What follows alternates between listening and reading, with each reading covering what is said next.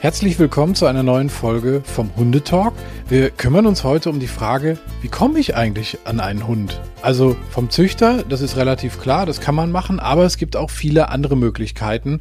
Und da sprechen wir äh, über die Vermittlung von Hunden. Heute bin ich wieder bei Janine Rau im Hundezentrum Rau in Menden.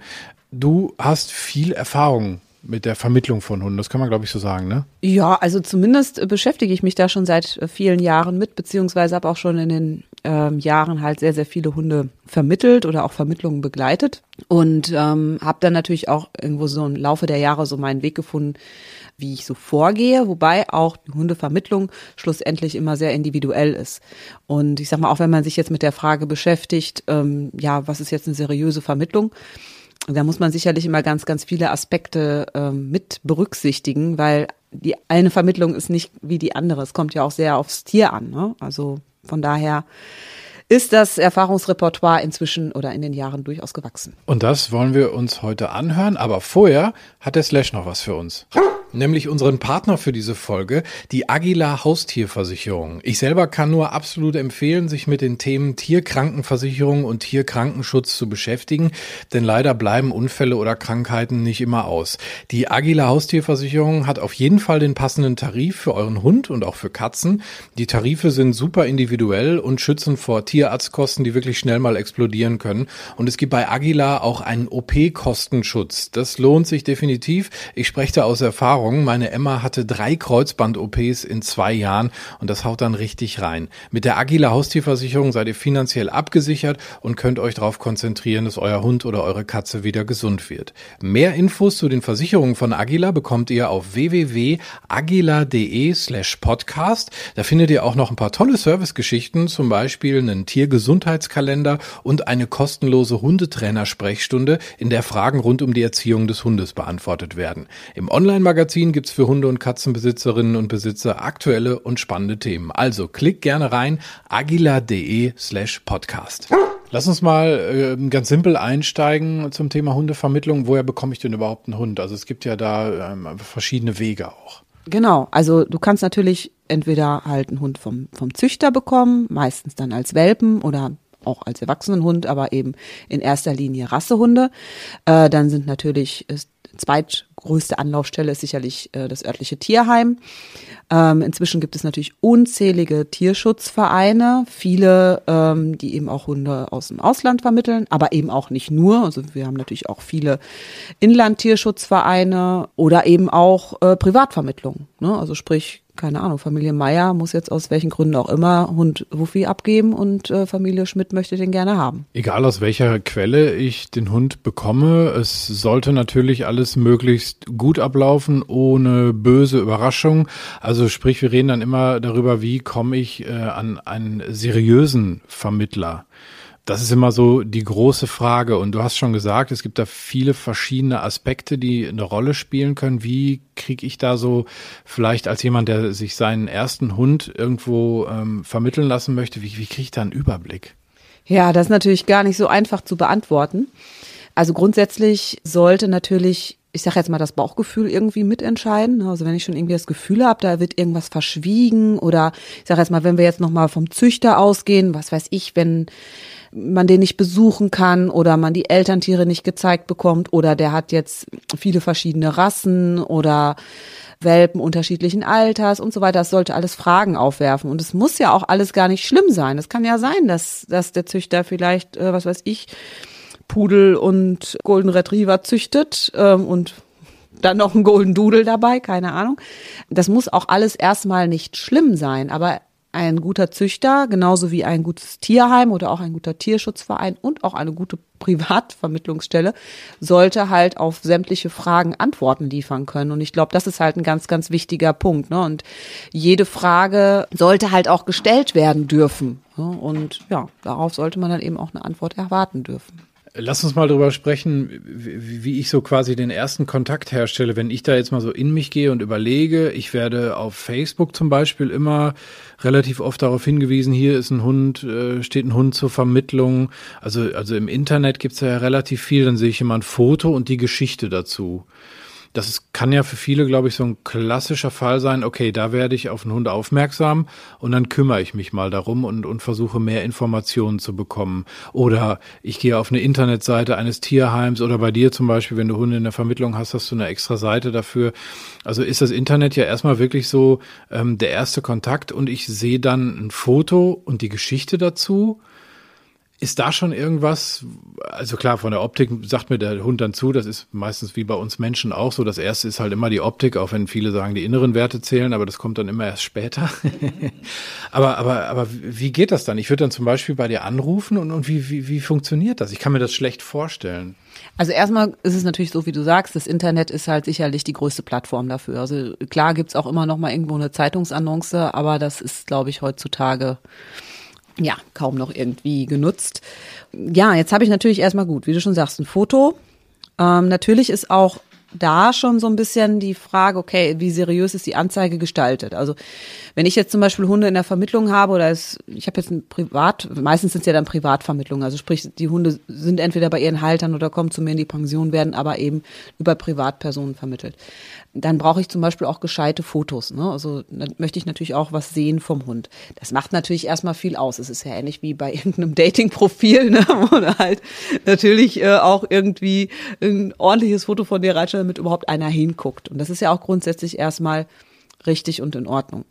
Aber natürlich ist dann halt auch entscheidend, was für Informationen stehen dabei. Ich sag mal, wenn ich jetzt beispielsweise damals an den Samu denke, der ja schlussendlich bei mir geblieben ist, aber er sollte ursprünglich mal vermittelt werden, äh, wie viele Anfragen ich doch hatte, ähm, wo ich irgendwie schon nach den ersten zwei Minuten am Telefon gefragt habe, äh, haben Sie den Text gelesen?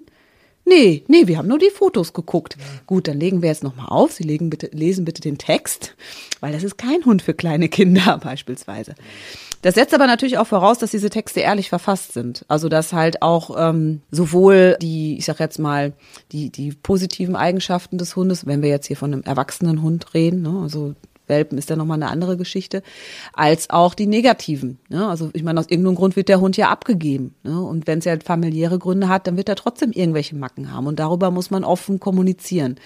Und wenn dann halt so Texte, sag ich mal, nur so rosig verfasst sind, dann lässt mich das schon skeptisch werden. Ne? Also irgendwo, ich sage immer, so ein, so ein Vermittlungstext liest sich so ein bisschen wie so ein, ähm, hier so ein Zeugnis, Arbeitszeugnis. War stets bemüht und so, ne?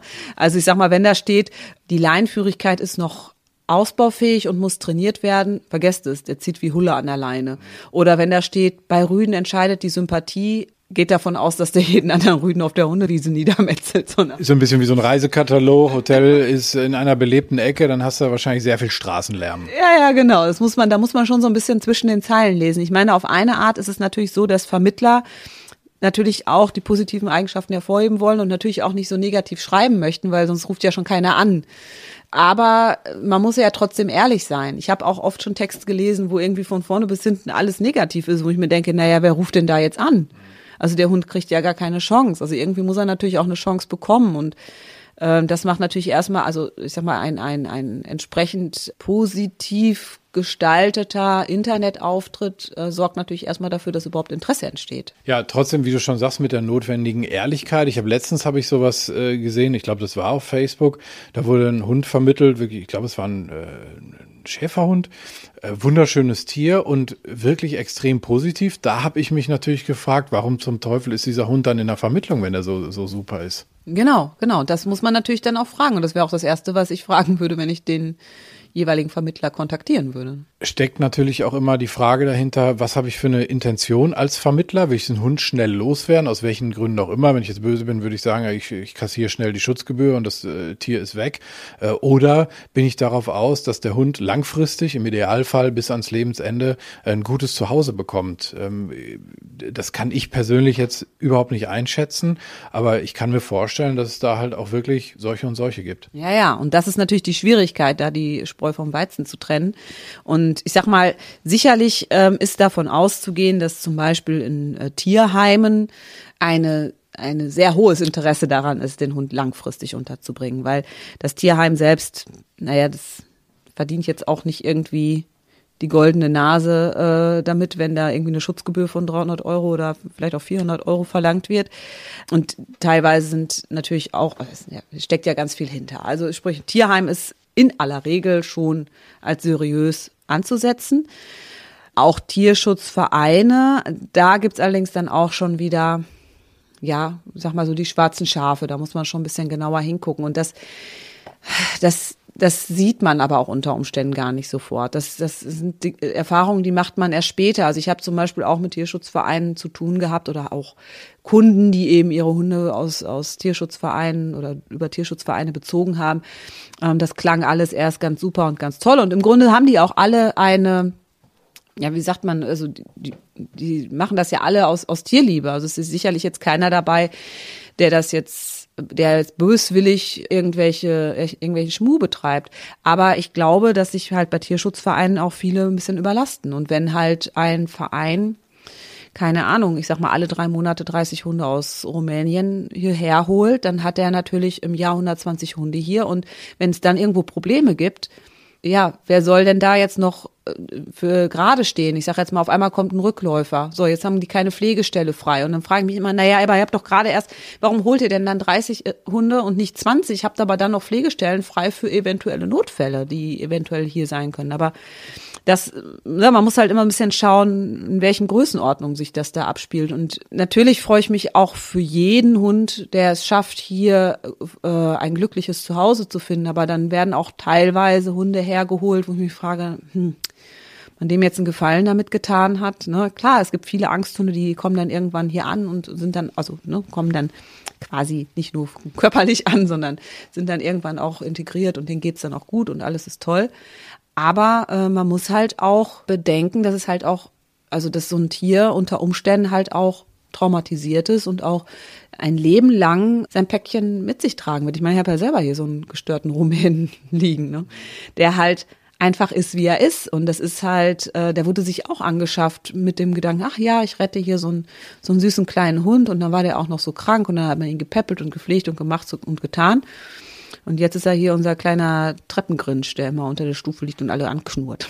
Nein, wir haben ihn lieb, wie er ist, aber es ist eben kein Vergleich zu einem Hund, der hier wohlbehütet irgendwie im Haushalt mit Kindern und anderen Tieren aufgewachsen ist. Das ist was ganz anderes. Ne? Ich habe da mal dieses Bild gehört, du, du, du kaufst halt ein Buch, aber du äh, kennst so die ersten paar Seiten dann nicht in dem Fall halt. Ne? Und das kann dann wie du schon sagst, kann gut gehen, kann aber halt auch schwierig sein. Das muss man sich auf jeden Fall bewusst machen. Was wäre denn für dich so der ideale Ablauf? Also wenn ich das so höre, ähm, dann denke ich mir ja, ja, mein Gott, ich müsste den Hund ja wirklich dann zwei, drei, vier, fünf Mal zumindest besuchen, mit dem Hund spazieren gehen, Zeit mit dem Hund verbringen. Und selbst dann sehe ich ja noch nicht alles. Aber das wäre ja so das Minimum, oder? Ja, das ist schwierig zu sagen. Ne? Also, also es hängt von ganz vielen Faktoren ab. Ich meine, wenn du jetzt zum Beispiel, wie gesagt, einen Welpen vom Züchter nimmst, äh, unter Umständen hast du den einmal vorher gesehen, je nachdem, wo auch der Züchter ist, vielleicht sogar noch nicht mal das und nimmst den, weißt aber, okay, das ist jetzt die und die Rasse, das und das erwartet mich. Trotzdem kann es natürlich anders laufen. Gar keine Frage, aber du baust halt auch, also ich sag jetzt mal, wenn ich jetzt überlege, damals mit Joy, die, ähm, die Züchter kommen aus Delmenhorst oder haben damals in Delmenhorst gelebt, da konnte ich jetzt nicht alle jedes Wochenende hinfahren. Ich habe die einmal gesehen, da war die fünf Wochen alt und als sie acht Wochen alt war, habe ich sie abgeholt. Ne? Und das, das war's dann und irgendwie mussten wir dann klarkommen. Aber ich glaube auch nicht, dass es viel geändert hätte, wenn ich jetzt häufiger da gewesen wäre. Trotzdem finde ich natürlich zum Beispiel bei Züchtern auch wichtig, dass der Kontakt erstmal auch bestehen bleibt, ne? Und dass halt auch die für Rückspra oder Rückfragen da sind und dass die ähm, ne, wirklich auch nochmal vielleicht ein Treffen vereinbaren oder sonst was, dass man einfach irgendwie in Kontakt bleibt. Gut, okay. So, Tierheim, Klar, Tierheim oder auch Tierschutzverein oder aber auch Privatvermittlung, da reden wir von Secondhand-Hunden. Das heißt, mindestens Secondhand. Das heißt, diese Hunde hatten bereits Besitzer. Diese Besitzer haben ja bereits Erfahrungen mit den Hunden gemacht und können diese natürlich auch weitergeben. Die Erfahrungen, die gemacht wurden, müssen noch lang nicht mit dem übereinstimmen, was man selbst für Erfahrungen mit ihnen macht. Also das, äh, ich sag mal, äh, da hängen auch ganz, ganz viele Faktoren mit ab, äh, von ab. Ich habe eine Hündin vermittelt vor ein paar Jahren, Australian Shepherd Hündin. Ah, das war so eine kleine Rakete, die war echt irgendwie so, ja, immer drüber, ne, immer nervös, immer aufgekratzt, aufgeregt. Und ähm, als dann damals die Interessenten für sie da waren, äh, da war mir in, im Grunde in den ersten fünf Minuten klar, dass das sind die richtigen Menschen für diesen Hund. Weil man konnte den Hund kaum irgendwie anfassen, streicheln, ohne dass die hochfuhr ne, und sofort irgendwie sich aufregt. Also freundlich, ne, und, aber überfreudig, ne, immer irgendwie total drüber. Und ich komme irgendwie in den Hof, ich hatte die Leute schon irgendwie vorgeschickt und ne, gesagt, hier, der könnt ihr euch schon mal angucken, ich muss noch irgendwas holen, keine Ahnung, komme zurück und dann sitzt der da auf der Bank, hat den Hund neben sich und streichelt den und ich denk, ha, was ist denn das? Ist das der Hund, den ich kenne? Ne, und ähm, da, der, das war jetzt auch kein Hund mit wirklich nennenswerten Problemen. Also es war ein Trennungshund, ne? also der Hund hat jetzt an sich keine schlechten Eigenschaften gehabt, aber war halt ein Aussie. Ne? Ähm, genauso wie die letzte Hündin, die ich zu vermitteln hatte, im Grunde auch, ne? familiäre Gründe, also kein wirkliches Problemkind. Und da muss es vielleicht jetzt auch nicht irgendwie, wer weiß, was für eine Kennenlernphase geben. Weil, naja, die Themen, die zu erwarten sind, sind sicherlich äh, alle händelbar und die sind auch Themen, die man zu erwarten hätte, wenn man sich einen Welpen vom Züchter holt, weil die halt einfach rassebedingt sind und halt auch erziehungsbedingt. Ne?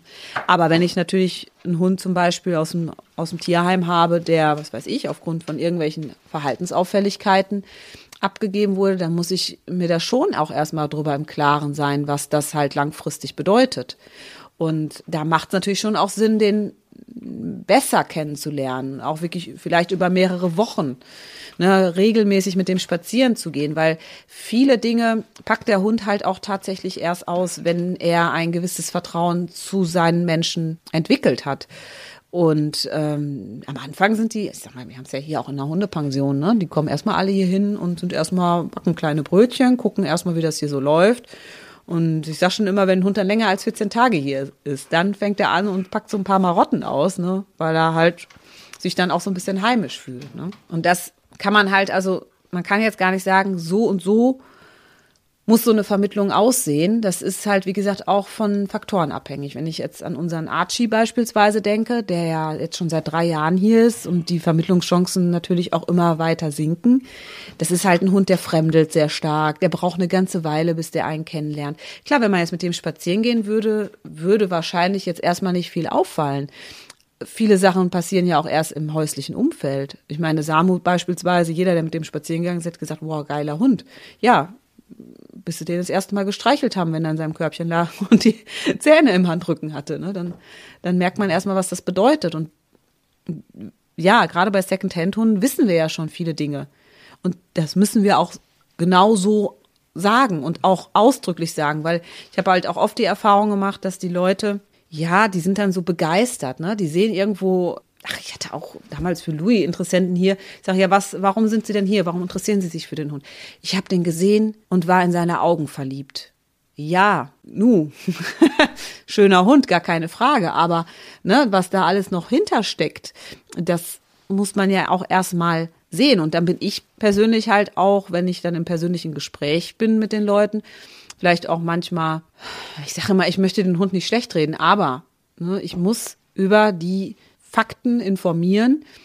Warum ist jetzt zum Beispiel Louis nicht innerhalb von 14 Tagen vermittelt bei der Optik? Es hat ja Gründe und das muss man halt auch so sagen oder hier eben auch unser Samu. Ne? Und ähm, ist so ein hübscher Kerl. Ne? Und das hatte ich halt schon sehr, sehr oft. Ne? Also wirklich hübsche Hunde und dann, dann sind die Leute halt geblendet. Aber ich heirate ja auch nicht jedes Tinder-Date sofort. Nicht? Nie. Also nicht mehr. Ja, aber im Grunde genommen ist, ist genau das, worauf ich hinaus wollte mit meiner Frage. Also idealerweise habe ich eine Chance, den Hund kennenzulernen. Ich weiß, ich habe das damals mit, mit Milo halt auch so erlebt. Das war ja ein Hund, der in der Familie war, der war viereinhalb, auch ein Trennungshund. Den habe ich dann übernommen, auch so irgendwie mit einer, mit einer Probewoche im Prinzip, weil ich auch gucken musste, ob das mit meiner Hündin klappt, mit der Emma, die so ein paar Special Effects hatte. Also das war da nicht so ganz so klar, weil ich einfach nicht wusste, wie sie mit so einem zweiten Hund halt dann klarkommt. Das hat aber wunderbar dann irgendwann funktioniert.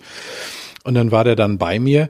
Ähm, das ist natürlich dann das Ideale, wenn das funktioniert. Aber eben das, was du jetzt auch angesprochen hast, so, oh, ich sehe ein Foto und sag, oh mein Gott. Also es passiert mir halt auch immer. Ich würde nicht aktiv werden und dann da anrufen und sagen, den nehme ich, weil ich bin mit Slash glücklich und ein Hund ist toll gerade.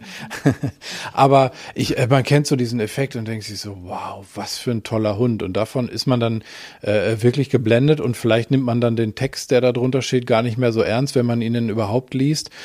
Aber das ist natürlich auch auch, eine, eine Riesengefahr einfach. Das muss man mal so deutlich sagen, weil man holt sich dann auch was ins Haus, was man äh, mehrere Jahre sich dann auch wenn man es jetzt negativ formulieren möchte, ans Bein bindet. Ne? Das, das, ja, schwierig. Ja, genau. Und da ist es zum Beispiel ja auch so ein bisschen, was ich jetzt mal ganz vorsichtig ausgedrückt an den ähm, Auslandsvermittlungen kritisiere. Wie gesagt, ich will das nicht schlecht reden und ich freue mich für jeden Hund, der hier wirklich ein glückliches Zuhause findet und jede Familie, die mit diesem Hund glücklich wird. Aber wenn ich ein Tierheim habe mit 300 Hunden und die sitzen alle in irgendeinem Käfig, was schon dramatisch genug ist, gar keine Frage. Aber es kann doch niemand beurteilen, wie dieser Hund beispielsweise ähm, mit kleinen Kindern zusammenleben kann oder im Straßenverkehr klarkommt oder an der Leine ist oder oder oder. Vielleicht sind die mal an der Leine irgendwie die Tierheimgasse rauf und runter gegangen, aber diese Hunde kennen ja unter Umständen gar nichts. Und ähm, ich weiß einfach ja gar nicht genug. Und das muss man zum Beispiel natürlich auch immer ganz bewusst ins, also sich ins Gedächtnis rufen, insbesondere wenn man nicht nur die Verantwortung für sich selbst, sondern unter Umständen auch für andere Menschen, also Familienmitglieder oder auch andere Hunde. Ne? Also wenn du jetzt zum Beispiel schon einen Hund hast und ich hatte einen Fall, da ist halt auch ähm, ein Hund übers Foto quasi angeschafft worden. Dann ist das halt auch nicht unüblich, dass die dann irgendwo nachts auf irgendeinem Parkplatz aus dem Transporter direkt irgendwie von den neuen Familien abgeholt werden. Und dann stehst du da erstmal und hast dann diesen Hund und musst jetzt erstmal irgendwie zusehen. Und in diesem Fall war es so, da gab es eben schon einen Ersthund und es ging halt gar nicht.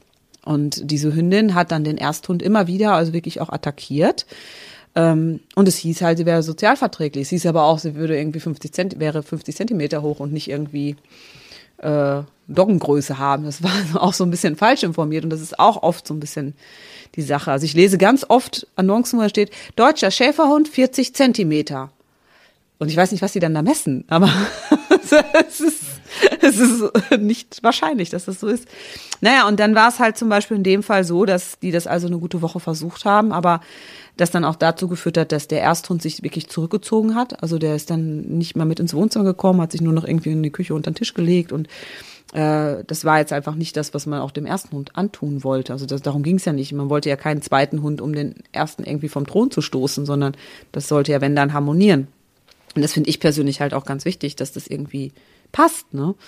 Und ähm, und da war es dann zum Beispiel halt auch so, dass eben die äh, Hilfe, die im Vorfeld von dem Verein zugesichert wurde, eben nicht kam.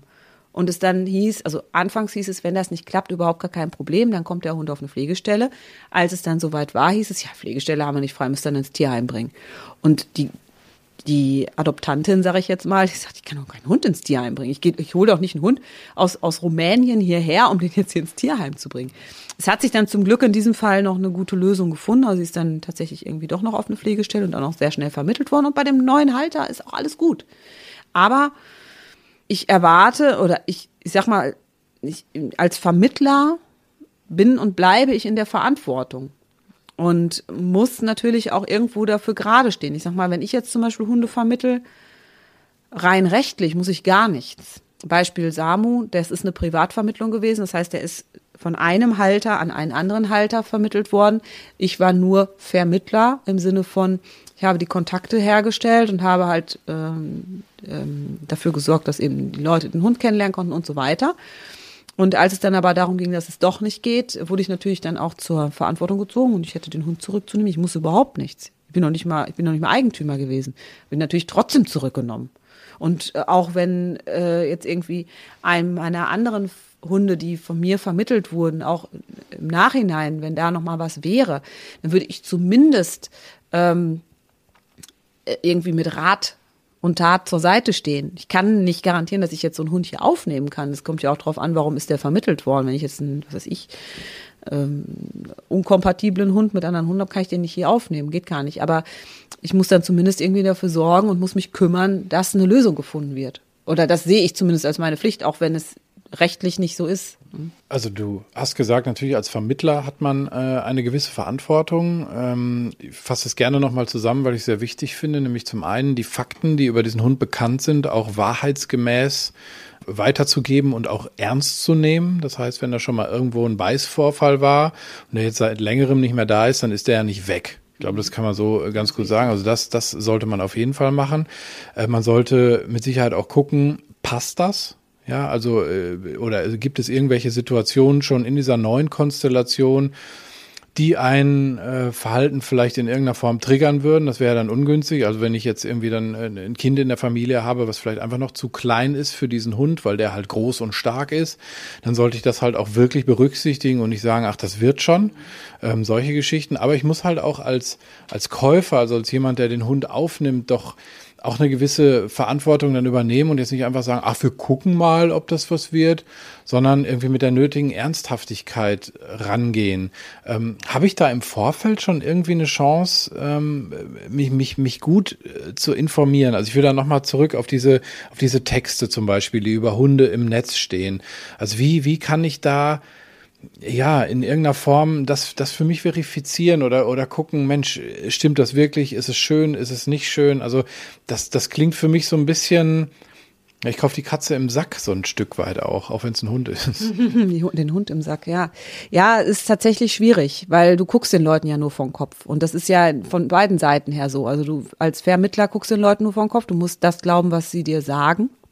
Natürlich kannst du auch einiges überprüfen. Und das ist ja zum Beispiel auch das, wo sich viele dann ärgern. Ja, man kriegt ja im Tierheim gar keinen Hund, man muss sich ja quasi nackig ausziehen. Ja, aber die wissen auch warum. Ne? Und ähm, ich sag mal, klar, wenn ich jetzt einen Hund aus dem Tierheim, ich habe als Beispiel, ist gar nicht Tierheim, aber ich hatte ein älteres Ehepaar hier, ist jetzt schon eine ganze Weile her. Ich weiß auch jetzt nicht, was aus denen geworden ist, aber äh, da war ich halt auch geschockt, ne, weil die waren weit über 70 und hatten einen Boxerwelpen. Und ähm, ich meine, in meiner Position als Hundetrainer, wenn die hier hinkommen und meine Dienstleistung wollen, dann werfe ich denen nichts vor oder ne, das ist, aber es ist mir halt aufgefallen. Und im Gespräch kam aber darauf, ja, ja, nee, unser Sohn hat äh, den Hund quasi gekauft ähm, und hat dann gesagt, er wollte den haben. Sonst hätten die Züchter uns ja gar keinen Hund gegeben. Tja, So, die werden auch ihre Gründe haben. Ne? Und ich meine, natürlich waren die Leute körperlich fit und so weiter, aber die wissen auch nicht, was in fünf Jahren ist.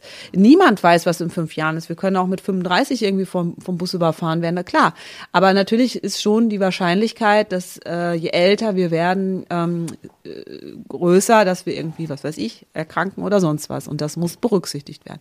So, aber das ist halt das, was der Käufer von sich preisgibt der Vermittler, ja, wie du schon sagst, es gibt natürlich auch diejenigen, die einfach schnell einen Hund loswerden wollen. Und das ist kein großes Problem. Ne? Also über Kleinanzeigen, äh, netten Text rein. Äh, ja, okay, nee, wir haben, wir können leider uns zu Hause bei mir nicht treffen. Wir treffen uns in Gütersloh auf dem Parkplatz bei Aldi. Ähm, und ach ja, ihr wollt den haben? Ja, prima, komm hier, Vertrag unterzeichnen, 250 Euro könnt ihr mitnehmen. Du siehst die Leute ja nie wieder. Ne, also wirst du ja nicht mehr erfahren, äh, wo der Hund tatsächlich her ist. Und da gibt's natürlich ganz, ganz viel Schmuh, der da getrieben wird. Deswegen nochmal wirklich auf das Bauchgefühl hingewiesen. Ne? Also wenn irgendwas komisch vorkommt und auch diese Mitleidskäufe, ein ganz, ganz groß, großes Problem. Ich habe gestern auch wieder in den Nachrichten gelesen, ist wieder jemand, irgendwie ein Pärchen verurteilt worden wegen illegalem Welpenhandel ja, klar sind die süß und die tun einem leid, wenn die da so im Kofferraum mit ihren Kulleraugen sitzen und gucken.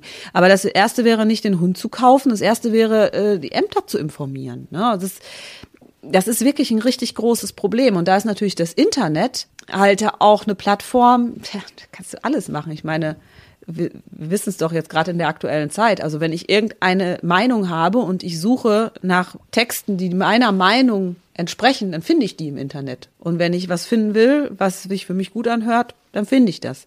Ich sag mal, ja, da werden dann, was weiß ich, äh, kaukasische Ovtschaka als perfekte Familienhunde verkauft. Klar, in der eigenen Familie sind die super. Wenn du keine Besuch mehr haben willst, ist ja kein Problem. Ne? Oder wenn du deine Nachbarn nicht magst, alles kein Ding. Und das ist wirklich schwierig. Also ich kann da jetzt leider gar nicht irgendwie sagen, ja, achtet auf dieses oder jenes, weil, naja, es gibt wirklich ja auch richtig raffinierte Tricks, wie äh, Texte so verfasst werden, dass man einfach auch drauf reinfällt, weil es erstmal gut klingt. Wichtig ist wirklich auch, sich vor Ort ein Bild zu machen. Also bitte, bitte keinen Hund irgendwo auf dem Parkplatz kaufen. Ich merke, das ist ein wirklich natürlich extrem komplexes Thema, ohne jetzt irgendwie so eine Checkliste, hier sind zehn Punkte äh, auf dem Weg zum perfekten Hund. Aber äh, was äh, bei mir wieder unterm Strich äh, rauskommt, ist, äh, sich vorher zu informieren.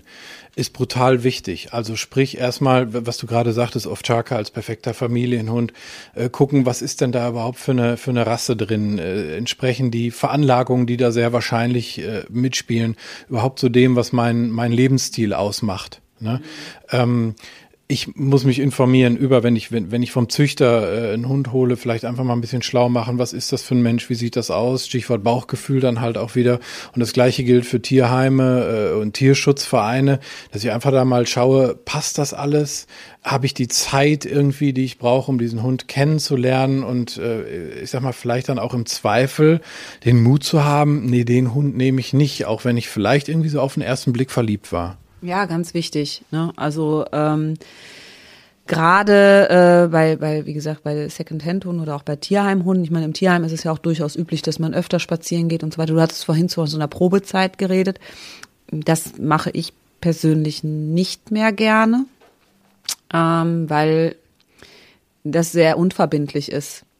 Und ich möchte natürlich, wenn ich jetzt einen Hund vermittel, dass sich der Halter dessen bewusst ist, was das für die nächsten 15 Jahre bedeutet. Und ich kann halt nicht mal irgendwie bei Zalando einen Hund bestellen und wenn er nicht passt, dann schicke ich ihn wieder zurück. Und was das halt auch für die Hunde unter Umständen bedeutet, ne? Wenn die jetzt, ich sag jetzt mal ganz überspitzt jede Woche woanders eine Woche zur Probe sind. Ähm, das macht ja auch im Hund was kaputt. Wir reden ja hier von Lebewesen. Und ich finde es halt schon auch wichtig, ähm, naja, eine Woche Probezeit, wir hatten vorhin schon kurz drüber gesprochen, bringt uns im Endeffekt sowieso nichts, weil wenn der Hund irgendwie was in seinem Koffer hat, dann packt er das erst nach frühestens 14 Tagen aus.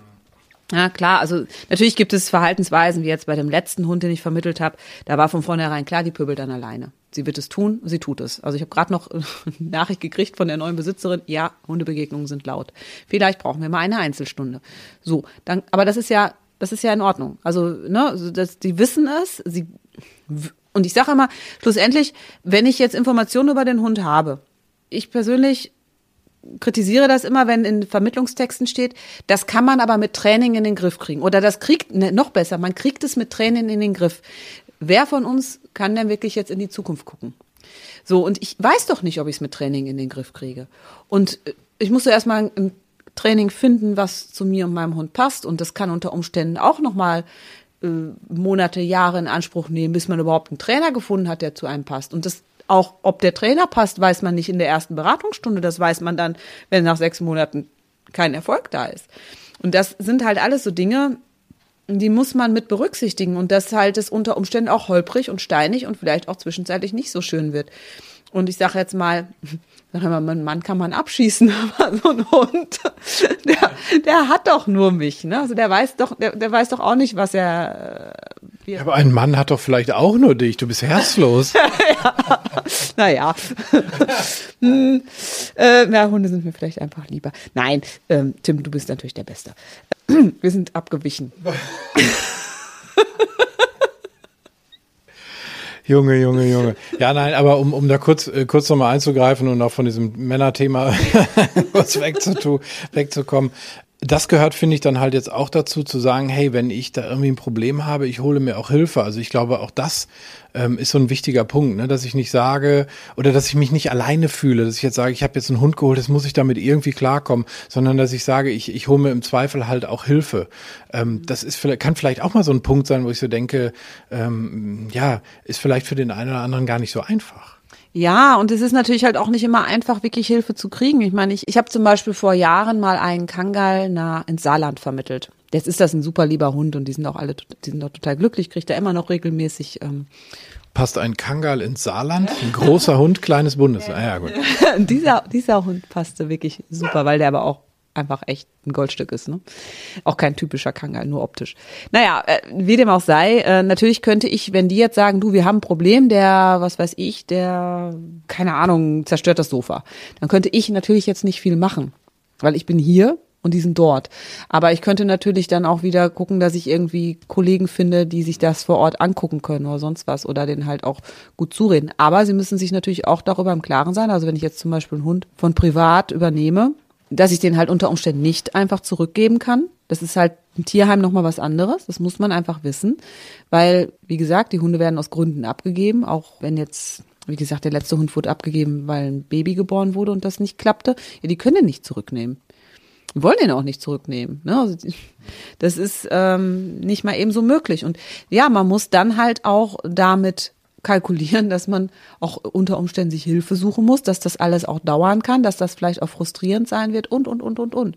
Aber das muss ich immer. Also auch wenn ich einen Hund vom Züchter hole. Ne? Ich habe einen Welpen und denke mir erstmal nichts Böses und dann kommt er in die Pubertät und entwickelt sich zu einem kleinen Tyrannen und da muss ich auch gucken, wie ich klarkomme. Also das, das ist, gehört halt mit dazu. Und da ist natürlich auch dann, ja, gerne, dass die Menschen das dann, die stellen sich das halt anders vor mit so einem Hund.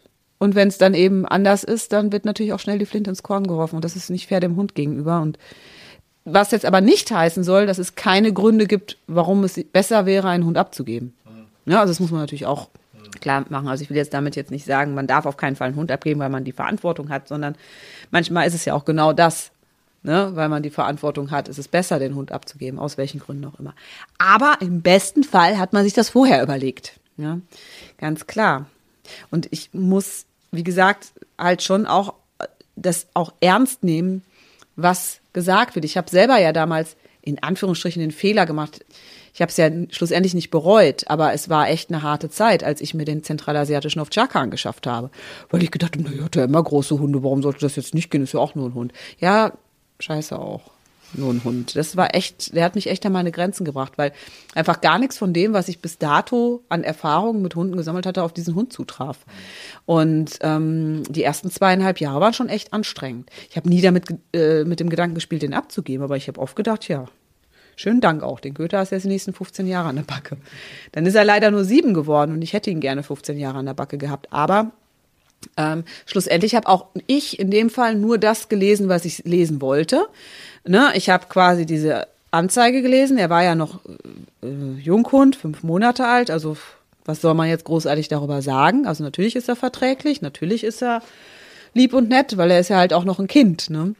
Und mal eben kurz Wikipedia, zentralasiatischer Ovtchaka. Ja, ja, bisschen stur, bisschen dies, bisschen das. Ach, kein Problem, kriege ich hin.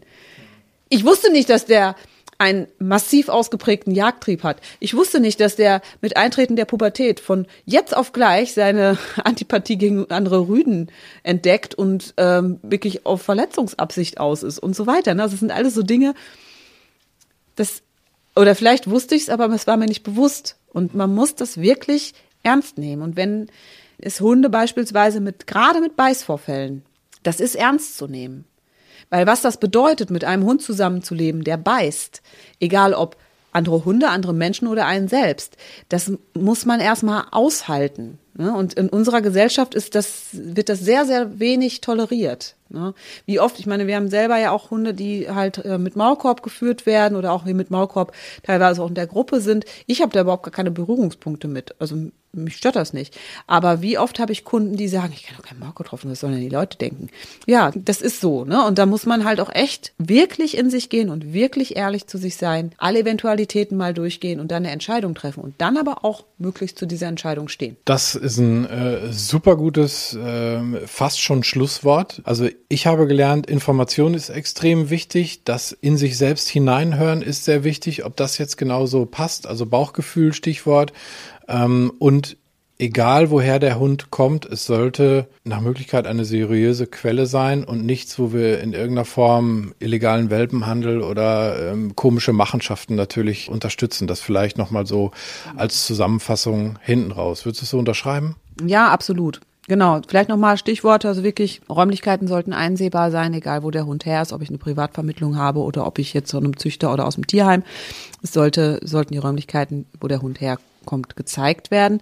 Klar, das äh, ergibt sich natürlich jetzt bei Auslandshunden, die gerade irgendwie frisch aus dem Transporter kommen, oft nicht. Aber auch da sollten halt, ich sage jetzt mal, Ansprechpartner vor Ort sein. Ne? Was sicherlich auch nochmal wichtig ist, sind auch äh, Schutzgebühren oder Kaufgebühren, auch bei Züchtern. Also es ist ja im Moment echt der Knaller, was für Preise genommen werden. Und da geht es dann tatsächlich um, ja, um Geld. Ne? Also ich sag mal, wenn ein, Rassehund, der normalerweise äh, sagen wir mal 1500 Euro kostet, auf einmal 2500 Euro kostet, aber eben halt auch gekauft wird. Ich meine, klar, ne, wenn ich jetzt 1000 Euro mehr für so einen Hund kriegen kann als Verkäufer, warum nicht? Aber das ist schon krass. Ne? Also da sollte man auch auf jeden Fall, vor allen Dingen bei den ganzen Designer-Mixen, die man heutzutage so hat, also wo wirklich Preise genommen werden, ähm, man muss dann halt auch fragen, wodurch sich das rechtfertigt. Ne? Also wodurch rechtfertigt sich ein Preis für einen Mischling von, von 3000 Euro? Wenn jetzt ein, ein, Hund von einem Züchter kommt, deren, was ich, Elterntiere müssen untersucht werden, ne? Zuchtpapiere müssen erstellt werden, äh, es müssen Auflagen erfüllt werden vom Verband und so weiter und so fort. Verstehe ich alles, dass da halt ein gewisser Preis zustande kommt und dass vielleicht auch noch ein Haps übrig bleibt für den Züchter. Das ist ja grundsätzlich auch legitim. Aber für einen Mischling, der gerade mal irgendwie einen Impfpass hat und zweimal entwurmt wurde, 3000 Euro zu zahlen, finde ich schon krass. Ähm, Nichts zu bezahlen wäre aber genauso unseriös. Ne? Also es sollte schon irgendwo mm, gerechtfertigt und nachvollziehbar sein. Was mir auffällt, ist, dass inzwischen viele Auslandshunde unkastriert ähm, für den gleichen Tarif, sage ich jetzt mal, vermittelt werden. Da geht es jetzt hier nicht um Thema Kastration, ja, nein, vielleicht, sondern es geht einfach darum, früher wurde es dann gerechtfertigt, ja, der Hund ist ja auch schon kastriert. Klar, eine Kastration für eine Hündin kostet, weiß ich gar nicht, 300, 400 Euro bestimmt. Und wenn man dann natürlich eine kastrierte Hündin zum Beispiel aus dem Tierschutz übernimmt und zahlt eine Schutzgebühr von 350 Euro, naja, dann hat man ja quasi nichts bezahlt, wenn man es jetzt so sehen möchte. Aber es werden auch immer wieder Hündinnen insbesondere, weil denen kann man es halt ja nicht so gut prüfen, als kastriert verkauft und sie erweisen sich als nicht kastriert. Das ist natürlich auch nicht so seriös, ne? Aber gut, das weiß man dann auch erst hinterher, wenn man die Katze im Sack hat. Ähm, es sollte halt auf jeden Fall irgendwo einen Schutzvertrag geben, der halt beide Parteien auch schützt, also über Rechte und Pflichten informiert. Fakt ist aber auch, das Grundgesetz wird damit nicht außer Kraft gesetzt. Das heißt, in dem Moment, wo ich Euros über den Tisch reiche, ähm, habe ich das Tier in dem Fall gekauft. Es ist mein Eigentum und ich kann damit machen, was ich will. Da kann jetzt keiner kommen und sagen, du musst den kastrieren lassen oder du darfst den nur barfen oder äh, du musst den zweimal im Jahr zu einer Ausstellung bringen. Das ist Quatsch. Wenn ich, wenn ich dein Auto kaufe, dann gehört es mir. Und wenn ich das jetzt grün anmalen möchte, dann male ich das grün an, ob du das willst oder nicht. Ja, das muss man halt einfach wissen. Ja, ein wahnsinnig äh, komplexes Thema, wenn man so drüber nachdenkt. Ich hoffe, wir haben euch ähm, einen guten Überblick geben können über Dinge, die dabei wichtig sind bei dieser Entscheidung. Nichtsdestotrotz möchte ich zum Schluss sagen, es kann natürlich auch die beste Entscheidung des Lebens sein. Ähm, Finde es aber auch gut, dass wir das jetzt so ein äh, wenig sehr kritisch dargestellt haben, weil das muss man einfach auch mal, ähm, denke ich, offen kommunizieren, was das alles so mitbringen äh, könnte. Aber du hast, glaube ich, einen Satz, du hast ja gesagt, du hast eben eine Nachricht bekommen. Genau. De mit dem möchten wir schließen, der ist nämlich richtig schön. Also das ist so ein, so ein kleiner äh, Bericht über einen Hund, den du vermittelt hast, ne? Genau. Das äh, ist die äh, Mia, die ist vor einer Woche in ihre neue Familie gezogen und ich hatte die ähm, neue Halterin äh, angeschrieben, ob alles klappt und ob sie sich gut eingelebt hatte, hätte. Und äh, sie hat mir gerade geschrieben, dass sie jetzt Zeit zum Antworten hat. Und der erste Satz ist, wir geben sie nicht wieder her. also von daher hoffe, dass es so bleibt, aber es sieht gut aus. Alles richtig gemacht. Ich danke dir. Ja, ich danke dir.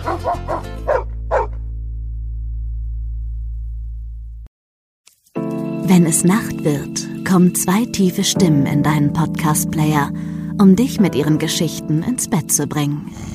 Rote Bar ist dein Einschlaf-Podcast zum Einkuscheln und Wegschlummern. Ich hatte mal eine Freundin, wenn wir zusammen im Urlaub waren, dann ging sie in den Pool und dann guckte sie mich an. Oh, ich hab schon gemacht. Ah. Dann ins Meer. Oh, ich hab schon gemacht. Und die macht immer direkt überall ins Wasser rein. Was war sie für eine Rasse? Ein Collie oder? Eine Blondine. Hör ihn zweimal, dreimal, zehnmal und schlaf immer wieder dabei ein. Tim und Matze brummen dich zur Late Night in den Schlaf.